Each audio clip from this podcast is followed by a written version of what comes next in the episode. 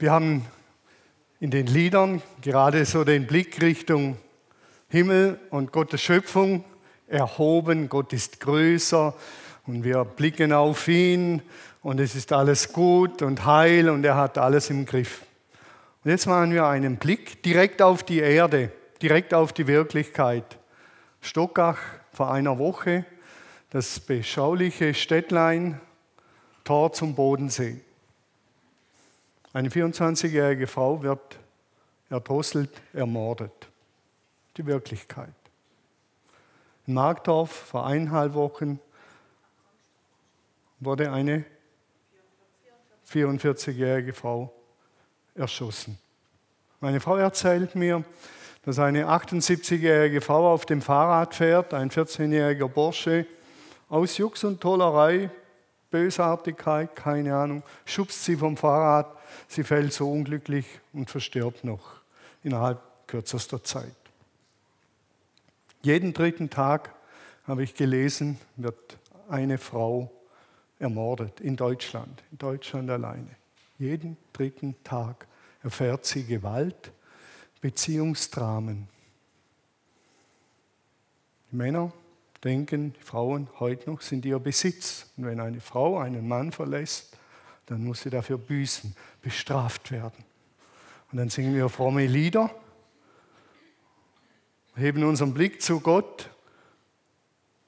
Und wie, wie, wie bringen wir das zusammen? Und ich hoffe, dass das heute Morgen gelingt. Paulus in seinem Brief an die Galater im Jahr, keine Ahnung, 65 nach Christus, ist dieser Brief vielleicht geschrieben worden, also vor knapp 2000 Jahren.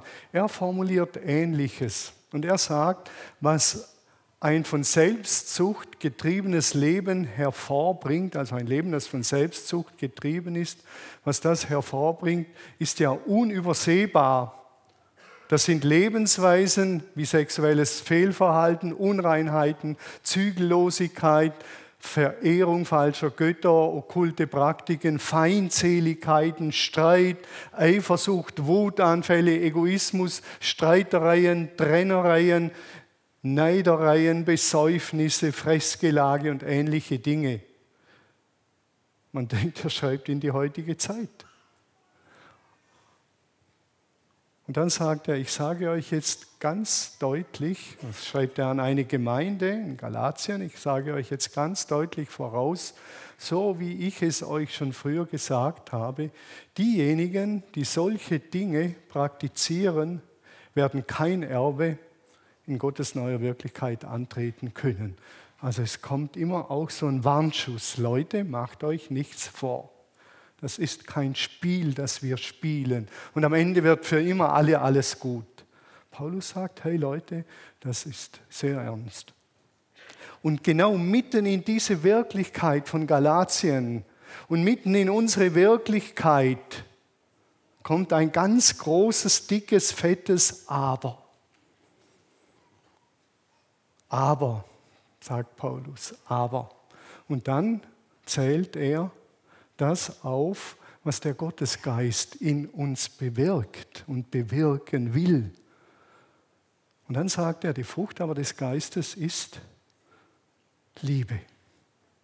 Und die Konkretion dieser Liebe zählt er dann auf Freude, Friede, Geduld, Freundlichkeit, Güte, Treue, Sanftmut und Selbstbeherrschung.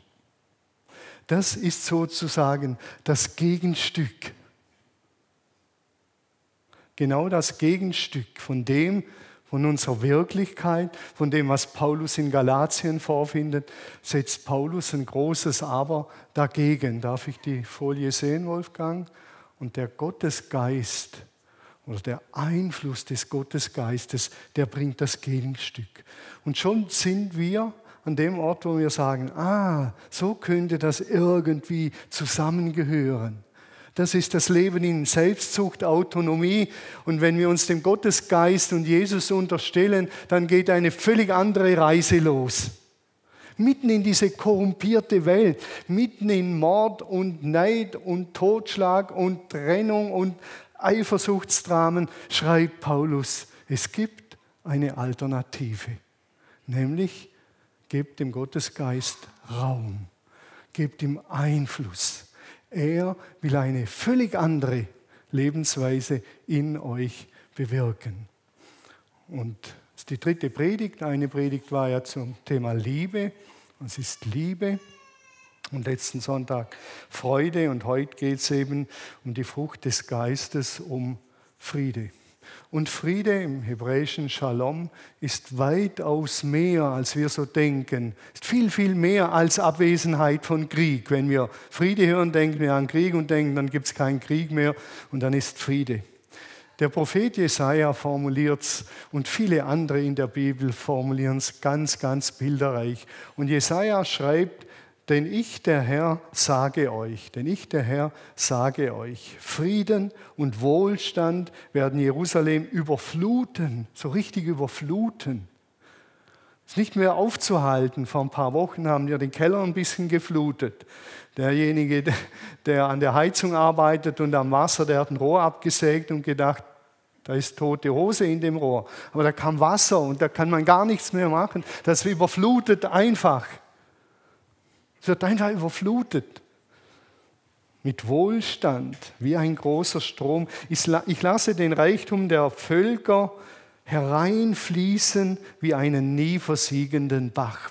Das ist ein Bild für mich, wie wenn von der Straße her hier so ein Strom reinfließt, so endlos Wassermassen, die fließen einfach rein und die kann niemand aufhalten. Da können wir Sandsäcke hinlegen und ein bisschen hin und her machen. Da gibt es nichts mehr zum Aufhalten.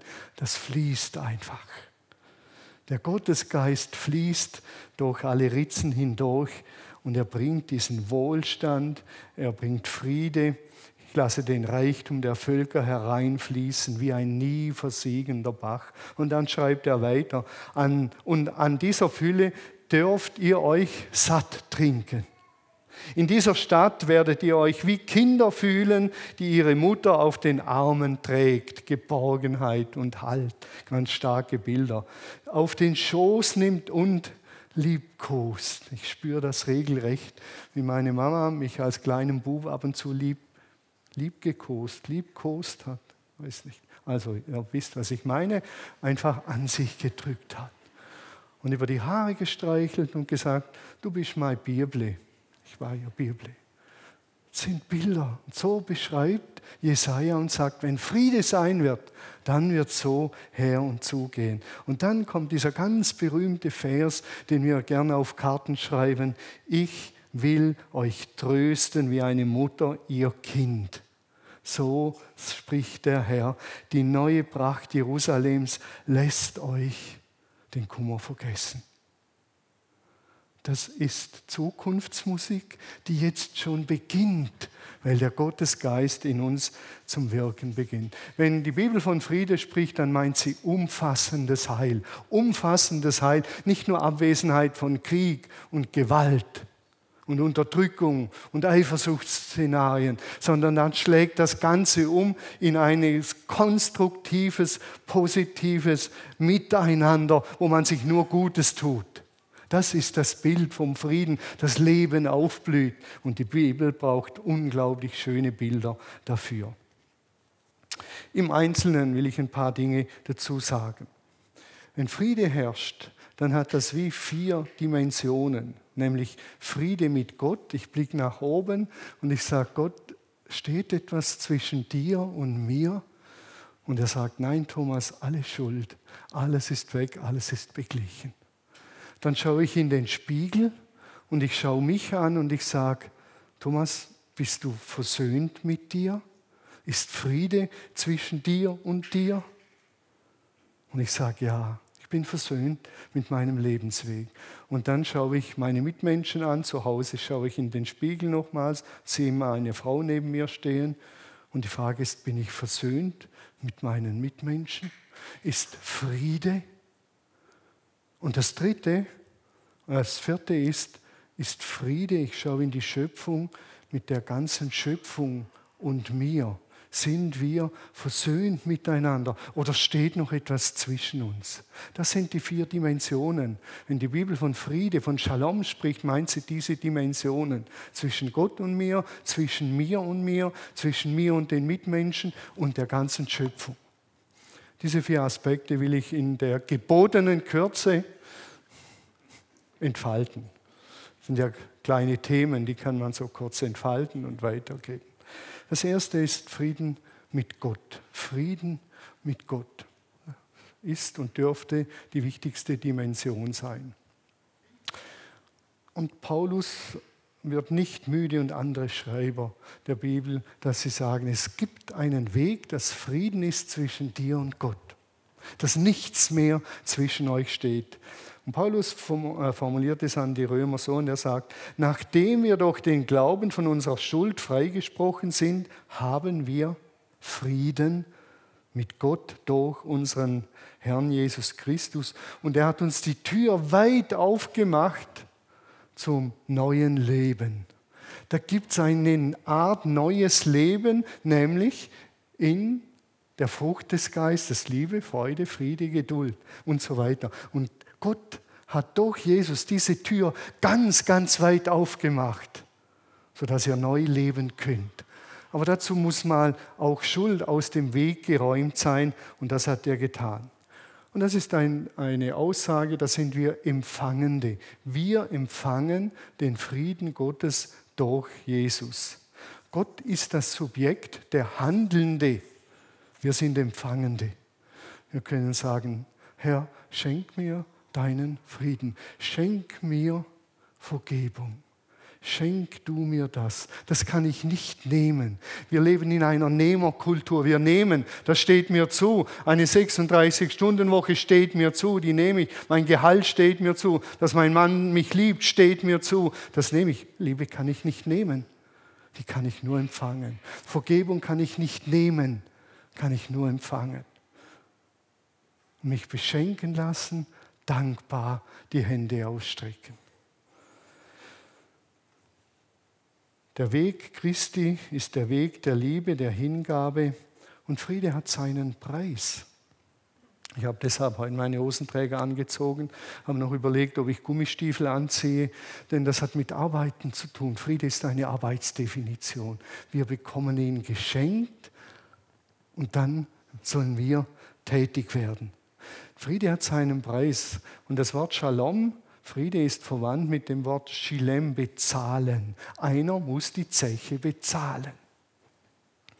Wenn ich an meiner Frau schuldig werde, emotional schuldig werde, dann muss irgendjemand den Preis zahlen. Denn das tut weh, das verletzt. Ja, ich kann das aber nicht wieder gut machen. Ich kann ihr nicht 20 Euro geben und sagen, Regina, dass ich dich so blöd angemacht habe, 20 Euro oder 30? Und sie sagt 200, dann sage ich, okay, 200 ist ja eh ihr Geld, macht ja nichts, gebe ich ihr dann. Muss bezahlt werden. Geldschulden können bezahlt werden, ist kein Problem. Aber emotionale Schulden können kaum bezahlt werden. Und das ist die Revolution am Frieden Gottes. Einer muss bezahlen. Und einer bezahlt die Zeche und das ist beim Frieden Gottes, dass Jesus die Zeche bezahlt. Statt meiner geht er ans Kreuz, wie immer das war und Gott das gebraucht hat. Das will ich hier gar nicht diskutieren, aber der Kerngedanke ist, einer bezahlt. Und das ist so. Und das ist Jesus, damit ich Frieden habe mit Gott. Und das ist wegweisend, wenn wir nachher weiterreden, Friede mit mir, Friede mit anderen Menschen, ist das wegweisend. Einer muss bezahlen. Äh, ihr erinnert euch vielleicht an die erste Predigt zum Thema Liebe. Da ist Gerechtigkeit, da ist Wahrheit und da ist Gnade. Ohne Wahrheit und Gerechtigkeit gibt es keinen Frieden. Das funktioniert nicht. Schreibt Paulus im Römerbrief, ein Dreierpaar, dort spricht er ebenfalls, das Reich Gottes besteht aus Gerechtigkeit und Freude und Frieden im Heiligen Geist. Und das bringen wir so schwer zusammen. Entweder Wahrheit oder Liebe. Nein, Wahrheit und Liebe und Gerechtigkeit und Gnade. Das ist das Unbeschreibbare, das Jesus tut. Einer hat bezahlt, damit wir Frieden haben. Und dieses Geschehen ist die Inspiration, wenn es darum geht, wie wir Frieden leben. Anders ist nichts möglich. Johannes sagt es ganz einfach. Er sagt, er hat uns geliebt, als wir noch seine Feinde waren. Damit Friede sein kann zwischen Gott und uns. Zweiter Aspekt ist Friede. Ich habe gesagt, ich mache es schnell. Friede mit uns selbst versöhnt sein.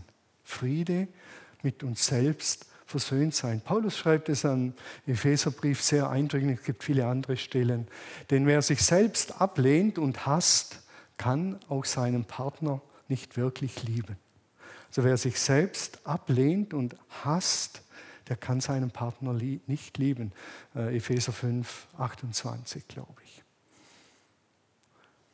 Wenn wir uns nicht selber annehmen können, versöhnt sind mit uns, wenn wir nicht in den Spiegel schauen können und sagen, Thomas, ich bin versöhnt mit dir. Das heißt nicht, dass alles gut ist und das heißt nicht, dass alles toll ist und das heißt nicht, dass alles toll war, aber ich bin versöhnt mit meiner Lebensgeschichte. Nicht im fatalistischen Sinne, inshallah, ist halt so, muss ich hinnehmen. Nein, das ist meine Geschichte. Und gemeinsam mit Gott in der Zusammenarbeit mit ihm kann aus dieser Geschichte eines Dorfbuben in einem 50-Seelendorf noch was Gutes werden für diesen Buben und für das ganze Dorf und für die Menschen, die ihm begegnen, wenn dieser Bub versöhnt ist mit seiner Geschichte. Irgendwann ist normalerweise die Lebensaufgabe so ab der zweiten Lebenshälfte, aber man kann ruhig viel früher damit anfangen. Paulus sagt in diesem Zusammenhang, wer seine Frau wirklich liebt, zeigt damit, dass er gelernt hat, auch sich selbst zu lieben. Wer seine Frau wirklich liebt, der zeigt damit, dass er sich auch selbst lieben kann. Und die Schlussfolgerung ist eben die, dass er sagt, wer sich selbst ablehnt und hasst, kann auch seinen Partner nicht lieben. Also wir kommen nicht darum herum. Wenn wir nicht Frieden mit uns geschlossen haben, dann werden wir auch nicht in der Lage sein, Frieden mit anderen zu schließen und zu leben. Ich weiß, das ist unter Christen verpönt, denn Jesus sagt, wer sein Leben hasst, der wird es gewinnen und all die Dinge. Da müsste man genauer hinschauen, die Zeit habe ich nicht. Aber nehmt das mal so wirklich ernst. Versöhnt sein mit sich selbst. Ihr kennt das, dass man sagt, der ist wohl mit sich selber nicht zufrieden. Der liegt wohl selber mit sich im Streit. Und das sind ungenießbare Menschen, die nicht sagen, okay, ich bin versöhnt mit mir. Die mit sich selber unzufrieden sind, sind wirklich ungenießbar. Das ist einfach so. Versöhnt mit meiner Lebensgeschichte und versöhnt mit meinem Hier und Jetzt. Das ist eben Hosenträgerarbeit. Ehrlich hinschauen und meine Geschichte annehmen lernen. Einer der schönsten Momente in meinem Leben war der Moment, ich lag mit meinem Vater immer ein bisschen im Clinch, bis ich gemerkt habe, dass er mir ziemlich ähnlich ist oder ich ihm. Das war eine bittere Erkenntnis. Ich mag so nicht werden wie mein Vater und muss immer wieder feststellen, aber ich bin ihm viel ähnlicher, als mir recht ist. Und dann kommen meine Onkel, seine Brüder und immer der gleiche Satz, du siehst aus wie der Fritz. Fritz hieß mein Vater, oh, war das schön, wenn man so aussieht und so ist wie der, der man nicht sein will. Das war so richtig beglückend. Und ich bin diesen Begegnungen sehr gern aus dem Weg gegangen. Und ich habe mich auf den Weg gemacht, mich mit meinem Vater zu versöhnen, auszusöhnen, Frieden zu finden. Und ich erinnere mich noch an den Tag, als ein Onkel bei mir war, bei uns war, bei meiner Mutter. Und ich kam ins Esszimmer und er sagt, der Nämli Fritz, der Nämli Fritz heißt genau wie Fritz. Und ich konnte zu ihm sagen, stimmt, ich bin ja der Sohn von meinem Vater. Das war ein so beglückender Moment, wo ich gemerkt habe, ich bin zutiefst versöhnt mit meinem Vater, mit meiner Lebensgeschichte. Es ist gut so. Mein Vater hatte viele gute Seiten, ganz viele. Aber die will man ja nicht sehen, man nimmt ja selektiv wahr. Und das war der Moment der Versöhnung. Ich bin hoch, denn ich musste heulen, musste schnell hoch in unsere Wohnung. weil ich so beglückt war. Jetzt ist was passiert. Versöhnt mit meinem Vater. Später habe ich gelesen, wer seine Eltern ablehnt, lehnt immer auch einen Teil von sich selber ab. Denn wir sind unweigerlich und untrennbar Teil unserer Eltern. Das sind wir. Und wer seine Eltern ablehnt, lehnt immer auch irgendetwas von sich selber ab. Versöhnt mit sich selber dürfen wir nicht unterschätzen, mit der eigenen Lebensgeschichte. Versöhnt mit meiner Figur, mit meinem Gewicht, mit meiner Größe. All das sind Dinge, die es gilt anzunehmen. Zu sagen, so ist es geworden, 1,72 Meter und nicht mehr. Wäre gern ein bisschen länger, aber so ist es geworden. Es hat auch Vorteile. So ist es geworden. So ist meine Figur geworden. Die ist nicht mehr wie vor 40 Jahren aktiv Karate. So ist es geworden. Es ist so. Und ich muss nicht mal sagen, ich finde das toll, hier so einen Ersatzreifen zu haben. Das muss ich nicht sagen. Aber ich kann sagen, so ist es geworden. Ich bin versöhnt damit. So kann ich rumlaufen. Dann sieht man später Hosenträger an, dass die Hose nicht rutscht und die Würste hier nicht drüber quellen. So ist es geworden. Und da kann man leben, annehmen. Ich wünsche mir das für viele Menschen, dass sie ihr Aussehen annehmen lernen würden. Sagen, so ist es geworden mit meiner Nase, mit meinem Bahnwärter Bartwuchs, Altstation ein Haar, so ist es geworden. Das ist so.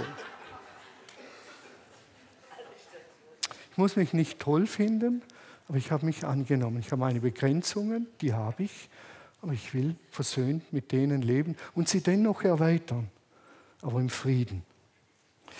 Hier muss ich sagen, keine falsche Authentizität an den Tag legen. Ich bin halt so, ich bin halt Choleriker, ich bin halt einer, der rumschreit. Ich bin halt einer, der schnell beleidigt ist. Darum geht es nicht. Dann lest ganz schnell die restlichen Früchte des Geistes durch und dann merkt ihr, das ist ein No-Go. Annehmen heißt nicht, dass ich so bleiben soll. Annehmen heißt, dass ich es annehme, dazu stehe und mich dann auf den Weg, wenn nötig, der Veränderung mache. Es ist ein altes Gesetz, ich kann nur verändern, was ich angenommen habe. Wenn ich immer einen Teil von mir wegschiebe, so will ich nicht sein, so nicht und so nicht und so nicht, dann kann ich das nie integrieren und verändern, verwandeln. Aber wenn ich es angenommen habe, kann ich damit umgehen lernen. Hesekiel sagt das so treffend, das ist eines der wunderbaren Kapitel, Hesekiel 18, nur ein paar Zeilen. Was habt ihr da für ein Sprichwort in eurem Land, Israel? Ihr sagt, die Väter essen unreife Trauben und die Söhne bekommen davon stumpfe Zähne. Hört endlich auf, Schuld abzuschieben. Hört endlich auf zu sagen, die Väter haben gesündigt und wir müssen jetzt den Schlamassel tragen. Hört endlich auf abzuschieben in Flüche und in Vergangenheitszeugs. Hört auf, übernehmt endlich Verantwortung für euer Leben, sagt Ezekiel, denn ihr könnt. Ihr könnt anders leben, wenn der Heilige Geist euch vorantreibt. Wer für alle Psychoanalytiker das Pflichtkapitel in der Bibel, Hesekiel 18. Dort rechnet Hesekiel damit ab und sagt, hört auf und übernehmt Verantwortung. Nehmt euer Leben an, gestaltet es und lebt es. Frieden mit meinen Mitmenschen, der dritte Aspekt. Paulus sagt, vergeltet niemals Unrecht mit neuem Unrecht. Vergeltet niemals Unrecht mit neuem Unrecht. Verhaltet euch gegenüber allen Menschen vorbildlich.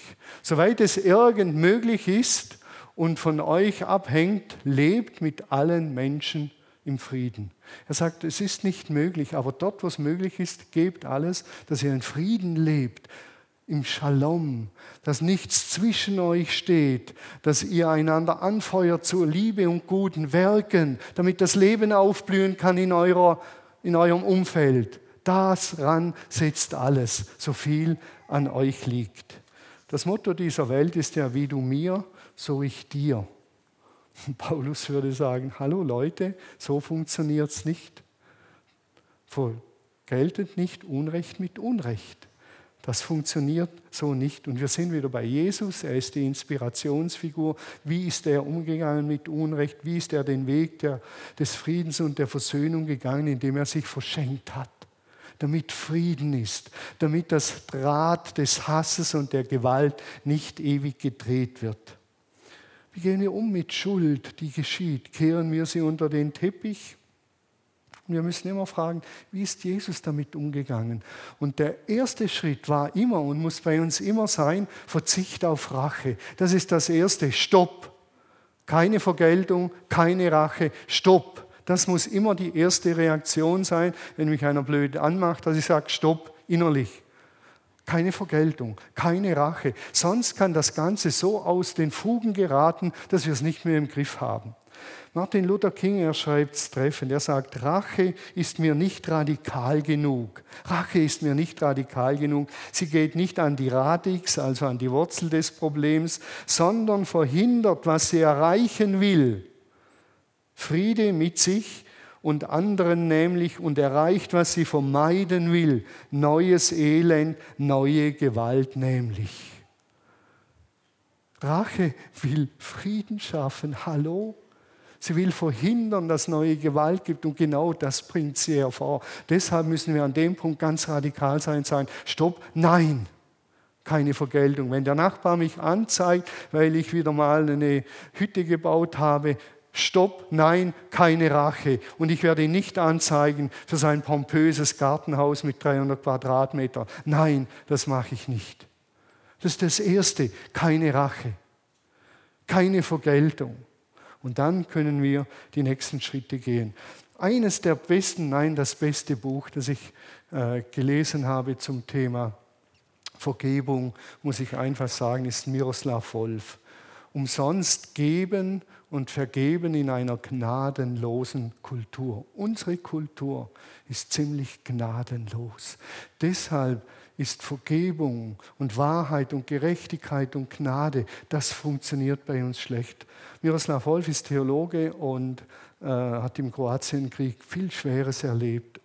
Das Buch hat mich immer wieder zum Weinen gebracht. So berührend von so einem hochintelligenten Mensch, Dekan an der Universität Yale, und er schreibt aus dem Alltag, es war für mich der Wegbegleiter im Vergebungsprozess äh, im Zusammenhang mit dem Tod unserer Tochter. Das Buch schlechthin kann ich nur empfehlen. Wirklich mal ein tiefsinniges Buch.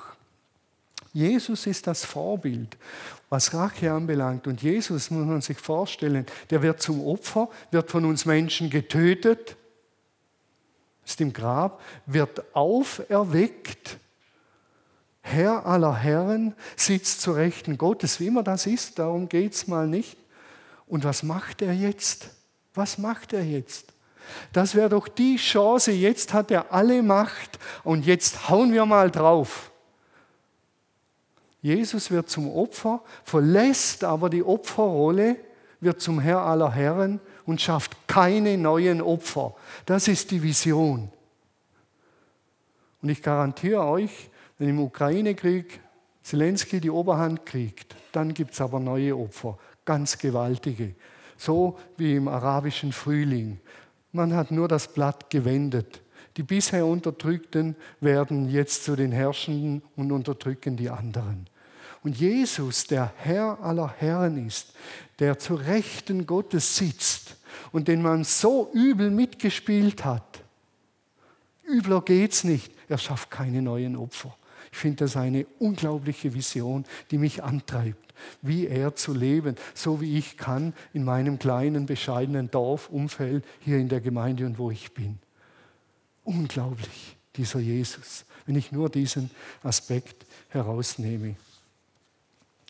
Ich glaube, wir brauchen in unserem Denken auch als Christen ein Upgrade, neu denken, erweitert denken, was das alles anbelangt. Das brauchen wir unbedingt, denn wir bleiben in diesen kleinkarierten Machtstrukturen und Denkweisen einfach stecken.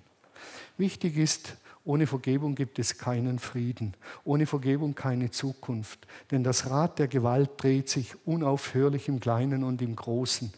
Man schmiert sich endlose Jahre die alten Geschichten aufs Butterbrot, genüsslich bis an den Rand hinaus gestrichen. Und wenn vergeben ist, ist das vorbei. Und wenn ich der Stärkere werde, dann werde ich keine neuen Opfer schaffen, sondern Frieden verbreiten. Wir müssen lernen, uns hier neu zu konditionieren, neue Gedankengänge zu denken. Auch die Frage und der Gedanke, was das mit mir macht, ist ja heute so ein geläufiger Ausdruck. Früher sagte man, wie denkst du darüber? Heute sagt man, was macht das mit mir und mit dir? Und dann hatte ich manchmal den Eindruck, als wäre jetzt alles erlaubt. Das macht mit mir, dass ich den Daniel richtig doof finde. Das macht es mit mir. Also darf ich jetzt alles machen. Wenn ich so denken würde und sage, das macht mit mir, dass ich ihn doof finde, dann muss ich sagen, aber jetzt Vorsicht. Jetzt ist das in Schieflage geraten, Frucht des Geistes als Gradmesser und dann schauen wir, wie es weitergeht. Es ist nicht so. Es gibt wenige Momente, wo wir uns doof finden gegenseitig, aber die darf es auch geben, aber wenn auch wenige. Manchmal, ich hoffe, ich habe jetzt niemand geschockt, Manchmal abschließend zum Frieden untereinander muss man neutrales Land betreten. Neutrales Land, weil es nicht weitergeht, weil es keine Versöhnung gibt. Neutrales Land heißt, ich verweigere mich, schlecht über den anderen zu reden. Ich verweigere mich jegliche Art von Rache und sei sie noch so klein zu starten. Ich verweigere mich. Wir sind auf kriegsfreiem, neutralem Land. Und ein, zwei Beziehungen habe ich leider, die so sind. Und ihr werdet kein schlechtes Wort hören von mir über diese Menschen. Das ist neutrales Land. Das ist manchmal so. Und wer weiß, wie es sich entwickelt. Zum Schluss Friede mit der ganzen Schöpfung. Friede mit der ganzen Schöpfung. Paulus schreibt äh, in seinem Brief, denn Gott hat beschlossen, im Kolosserbrief, denn Gott hat beschlossen, mit seiner ganzen Fülle, seiner ganzen Fülle in ihm zu wohnen, hier auf der Erde. Und alles, und jetzt kommt's, alles, alles, alles im Himmel und auf der Erde durch ihn mit sich zu versöhnen. Das ganze Universum, die ganze Schöpfung ist in Mitleidenschaft gezogen durch das Fehlverhalten der Menschen, sagt Paulus. Und Christus hat die ganze Schöpfung, alles, Mächte und Gewalten, alles, hat die Kraft, dass alles mit Gott versöhnt wird. Ja, Gott hat Frieden gestiftet, als Jesus am Kreuz sein Blut vergoss. Wir machen die Erlösungstat Jesu klein, indem wir daraus machen, was die Rechtfertigungslehre macht. Ich bin vor Christus und durch Christus mit Gott versöhnt. Meine kleine Welt, das ist ein Aspekt, der ist wichtig, aber ist bei weitem nicht alles. Denn die ganze Schöpfung ist in Mitleidenschaft gezogen und die ganze Schöpfung erfährt Erlösung und die Chance auf Neuwerdung. Paulus sagt, wir kämpfen nicht gegen Fleisch und Blut, sondern mit Mächten und Gewalten. Mächte und Gewalten sind Systeme. Systeme, zum Beispiel ist ein System, dass Frauen Menschen zweiter Klasse sind, ist ein System. Und wer in so einem Denksystem aufwächst, der kann nicht einfach alle Männer erschießen und dann ist das System weg. Nämlich viele Frauen dort in diesen Systemen finden das auch noch in Ordnung. Da muss ein radikales neues Denken her. Das sind Systeme, das sind Mächte und Gewalten, hinter denen der Teufel steckt. Aber Systeme ändern wir nicht mit Gewalt. Wenn Putin von einem Großreich träumt, vom russischen Großreich, ist das ein System, ein Denkapparat. Wir brauchen wieder dieses Großreich. Das ist ein System und eine Macht und eine Gewalt. Die können wir nicht einfach bekämpfen. Und da gibt es viele menschenverachtende Systeme. Und die bekämpfen wir nicht mit Gewalt. Das funktioniert irgendwie nicht. Frieden durch Abschreckung, Gleichgewicht der Kräfte. 100 Milliarden hauen wir in die Rüstung. Viel zu wenig, habe ich gestern gehört. Mindestens 400 Milliarden. Wir rüsten auf und die rüsten auf. Gleichgewicht, der, so schaffen wir Frieden. Und das machen wir auch im Kleinen. Ich behalte mir immer noch ein paar Dinge vor, die ich im geeigneten Moment meiner Frau an den Kopf schleudern kann. Brauche ich ja. Ich brauche ja auch eine Gegenwaffe. Wenn sie mich Pi sagt, dann muss ich noch irgendeine alte Geschichte hervorbringen. Damals hast du auch. Wir funktionieren gleich. Und Gott sagt nein, völlige Entwaffnung. Völlig. Darum können wir, so doof es ist, Aufrüstung nie gut finden. Es gibt eine Geschichte und die lese ich noch ganz kurz von Miroslav Wolf. Die mag ein bisschen heftig klingen, aber die verdeutlicht das.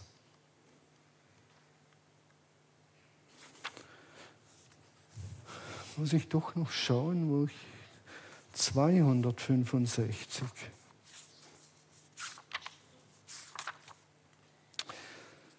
Ich bin eine Muslimin und 35 Jahre alt. Meinem zweiten Sohn, der kürzlich geboren worden ist, habe ich den Namen Dschihad gegeben. Dschihad heißt er. Können wir aufschreckend sagen, wie kann man nur? Und dann sagt sie, damit er nicht das Vermächtnis seiner Mutter vergisst, Rache. Als ich ihm das erste Mal die Brust gab, sagte ich ihm, mögest du an dieser Milch ersticken, wenn du je vergisst, dass das Vermächtnis Rache ist. So soll es sein.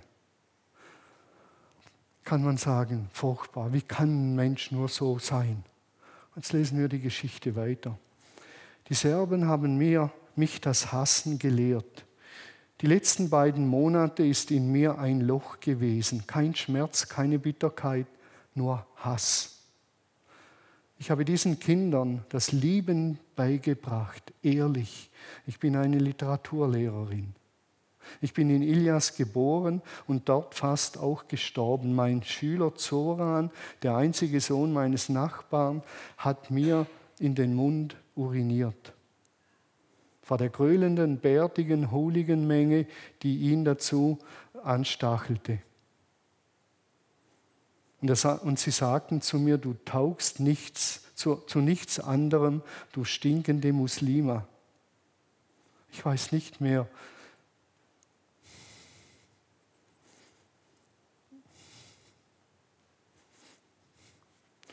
ob ich zuerst die Schreie hörte oder den Schlag spürte.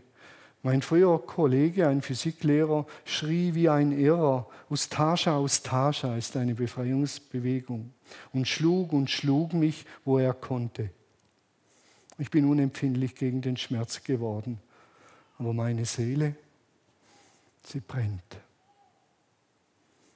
Ich habe sie lieben gelehrt, die Schüler, und die ganze Zeit haben sie die Zerstörung von allem, das nicht dem orthodoxen Glauben angehört, vorbereitet. Dschihad, Krieg, das ist der einzige Weg. Wer die Geschichte kennt, der wird barmherzig mit dieser Frau. Und gleichzeitig müssen wir sagen, aber das ist nicht der Weg. Dschihad ist nicht der Weg. Hass ist nicht der Weg. Jetzt bringen wir diesen jungen Mann, der Dschihad heißt, halt um. Es funktioniert nicht. Geht nicht. Und dann schreibt Miroslav weiter.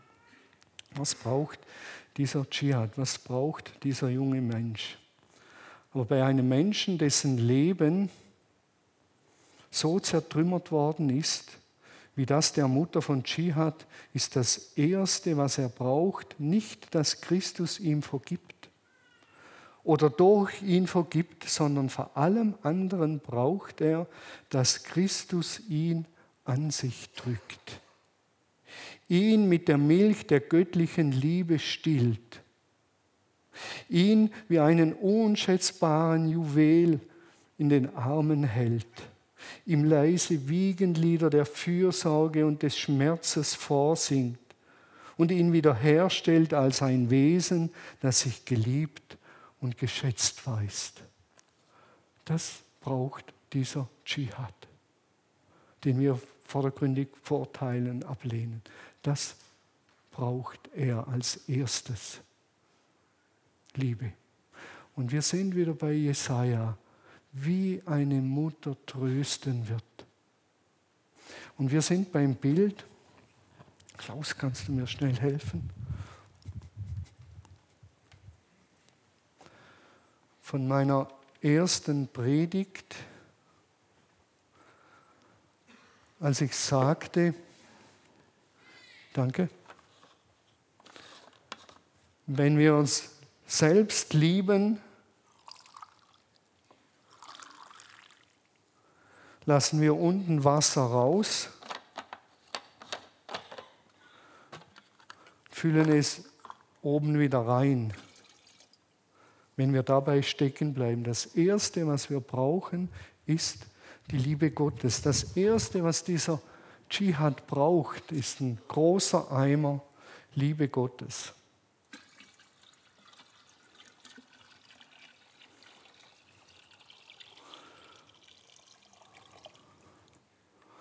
Und wenn dann voll ist, dann können wir weitergeben. Und so ist es auch mit der Vergebung. Wenn wir Vergebung empfangen haben, wenn wir Liebe empfangen haben in Form von Vergebung, dann können wir ganz großzügig weitergeben. Diese Vergebung weitergeben. Sonst wird Vergebung ein neues Gesetz und ich muss es aus mir stemmen. Dann sage ich diesem Dschihad, du musst Christ werden und du musst vergeben bevor er mit der Liebe Gottes überhäuft wird und voll wird, übervoll wird, dann kann man sagen, und jetzt. Und wenn wir miteinander reden und es geht um Vergebung, ist das nicht der erste Schritt, sondern der erste wäre, Thomas, vergiss nicht, Gott liebt dich. Als meine Tochter, unsere Tochter, verunglückt war, bin ich mir vorgekommen im Selbstwert wie ein absoluter Loser. Jemand, der es nicht wert ist, dass Gott auf ihn aufpasst. Jemand, der es nicht wert ist, dass man nach ihm schaut. Das Weltbild, das Gottesbild, alles ist weggebrochen, weil ich es mir nicht mehr wert gefühlt habe. Gott lässt zu, dass unsere Tochter stirbt. Ich bin nichts mehr wert. Und wenn jetzt einer kommt und sagt, du musst dem vergeben, dann ist das Gift.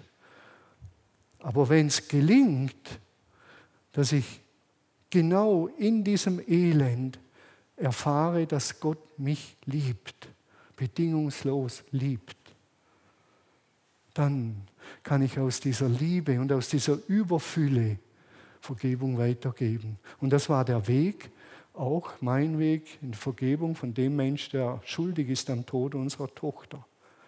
Miroslav Wolf hat mich öfters mit seinen Stories zum Weinen gebracht. Deshalb gehört Liebe und Vergebung unabdingbar zusammen. Und deshalb ist es eine Frucht der Liebe, die Vergebung. Zuerst die Liebe in der ganzen Fülle und daraus fließt dann Vergebung. Und wir haben die Aufgabe, wir sind ja beim Universalen, Universellen, wir haben die Aufgabe, und das klingt echt gigantisch und gewaltig, dass wir dafür sorgen, dass es besser wird auf dieser Welt. Paulus formuliert es so in Römer 8, 26 und er sagt, die ganze Schöpfung stöhnt und seufzt und sie wartet darauf, dass diese Welt von Menschen bestimmt wird, die zu Kindern Gottes wurden. Die ganze Schöpfung sehnt sich danach, dass diese Welt von Menschen bestimmt wird, die zu Kindern Gottes wurden. Das ist unser Auftrag. Und darüber können wir mal ausführlich nachdenken. Was tun wir, wenn wir an Ukraine denken? Das muss ich noch kurz ansprechen. Was tun wir da? Das Erste ist, dass wir beten. Und das meine ich nicht billig als Weltflucht, sondern beten. Aber um was beten wir? Ich bete zurzeit ganz intensiv darum, dass ein Friedensstifter sich erhebt, einer, der in den Riss springt, der vermittelt, der versöhnt, der zusammenbindet und sagt, ich will, dass Zelensky und Putin an einen Tisch sitzen. Ich will, dass, dass Verhandlungen beginnen. Und ich gebe alles da rein, wie Jesus, und wenn ich am Ende dafür sterbe, aber ich gebe alles rein. Wir haben links und rechts, ich sage es so salopp und pauschal, Kriegstreiber. Aber wir haben keine Versöhner, die diese zwei zusammen, das wäre die Aufgabe der Christen. Und jetzt bin ich schon wieder bei uns in unserem Alltag. Wie reden wir über diesen Krieg? Versöhnend, verbindend, hoffend, stöhnend, seufzend. Der Heilige Geist stöhnt und seufzt über das Elend in dieser Schöpfung. Reden wir so darüber und sagen, komm, Heiliger Geist, komm, Heiliger Geist, beruf einen Friedensstifter, bitte wirk. Das wäre in aller Kürze unsere Haltung zu dem allem. So, jetzt bin ich soweit am Schluss. Es ist ein ganz umfassendes Thema.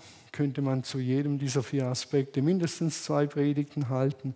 Es ist wirklich inspirierend. Ich habe das große Privileg, dass ich mir unter der Woche Zeit nehmen kann, um da hinein einzutauchen.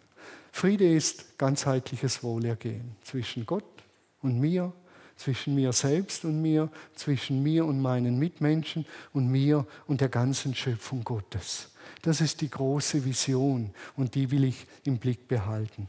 Ich gebe euch noch ein paar kleine Übungen mit auf den Weg, wie man es gewohnt ist. Irgendwo, aha, irgendwo liegt dieses Kärtchen, die habt ihr auf dem Sitz liegen, das ist das sogenannte Herzensgebet. Das sogenannte Herzensgebet. Lieber Vater, Erfülle mich mit deiner Liebe, war das erste. Lieber Vater, bewirke in und mit uns deine Freude. Und jetzt, lieber Vater, bewirke in mir und mit mir deinen Frieden. Und dieses Kärtchen macht es irgendwo hin, wo ihr es findet.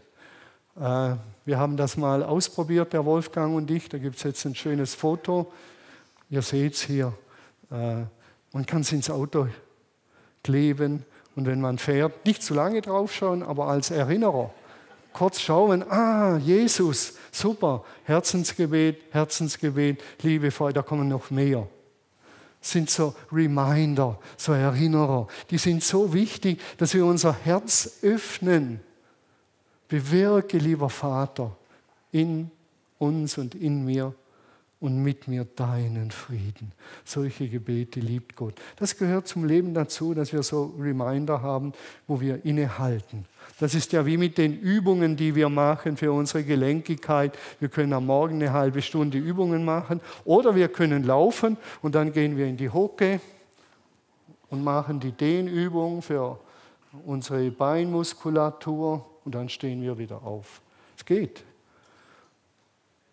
kann man machen und dann ist man, bleibt man gelenkig. So ist das Herzensgebet. Man wird immer wieder daran erinnern, nicht am Morgen drei oder fünf Kniebeugen und fertig, sondern immer wieder eine Übung, immer wieder erinnert werden.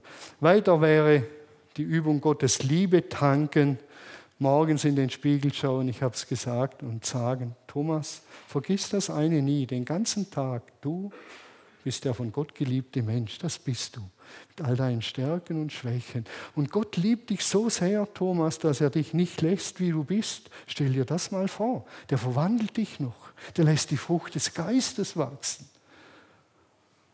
Und der weitere Punkt ist Mut zur Verwundbarkeit, Vertrauen und Echtheit. Mut, verwundbar zu werden, zuzugeben, hier habe ich einen Fehler gemacht, bitte verzeih, helft mir, verwundbar werden. Und das letzte ist Vergebung befreit. Vergebungsgebet, Vergebungsgeschenke machen. schönste Story, nicht die schönste. Eine der schönen Stories habe ich gehört von einer Frau. Wir waren in einer Gebetsnacht und sie hat mir erzählt, dass sie von ihrem Freund betrogen worden ist und auf dem Weg der Vergebung ist und wie sie das abschließen kann. Und ich habe ihr gesagt, ganz einfach, wenn du so weit durch bist, mach ihm ein Vergebungsgeschenk. Verschenk ihm einfach was, schick ihm was, mach ihm eine große Freude. Und dann sagt sie, das weiß ich schon, was das ist. Ein halbes Jahr später hat sie mir angerufen, die ist nicht von hier, und sie hat gesagt, Thomas, mein Freund ist, mein Ex-Freund ist mir begegnet auf der Straße und dann ist mir eingefallen, der isst so gerne Pizza. Dann bin ich hingegangen, habe die Straßenseite gewechselt auf seine Richtung und habe ihm gesagt, magst du mit mir Pizza essen gehen? Ich bezahle die Pizza. Und dann sagt sie, wir haben Pizza gegessen, wir haben nicht viel geredet. Aber ich bin so glücklich. Und dann hat sie am Telefon geheult. Vergebungsgeschenk auf den Heiligen Geist hören.